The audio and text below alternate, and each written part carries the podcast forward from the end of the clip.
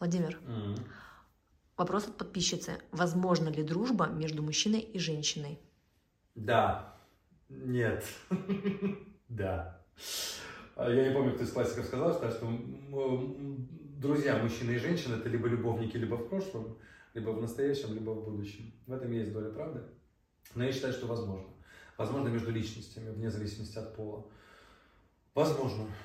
Возможно, в ней всегда будет подтекст. Это всегда будут элементы флирта, уважения, красоты. А, Она ему понравилась. Он, возможно, ее хочет, но он не перейдет черту, потому что, допустим, она замужем, а он хорошо воспитан. Он найдет момент, или она действительно настолько умна, что он ее оценил, или наоборот, он для нее. Она видела его отцом своих детей, но не успела в очередь. Короче, возможно. Но есть нюанс.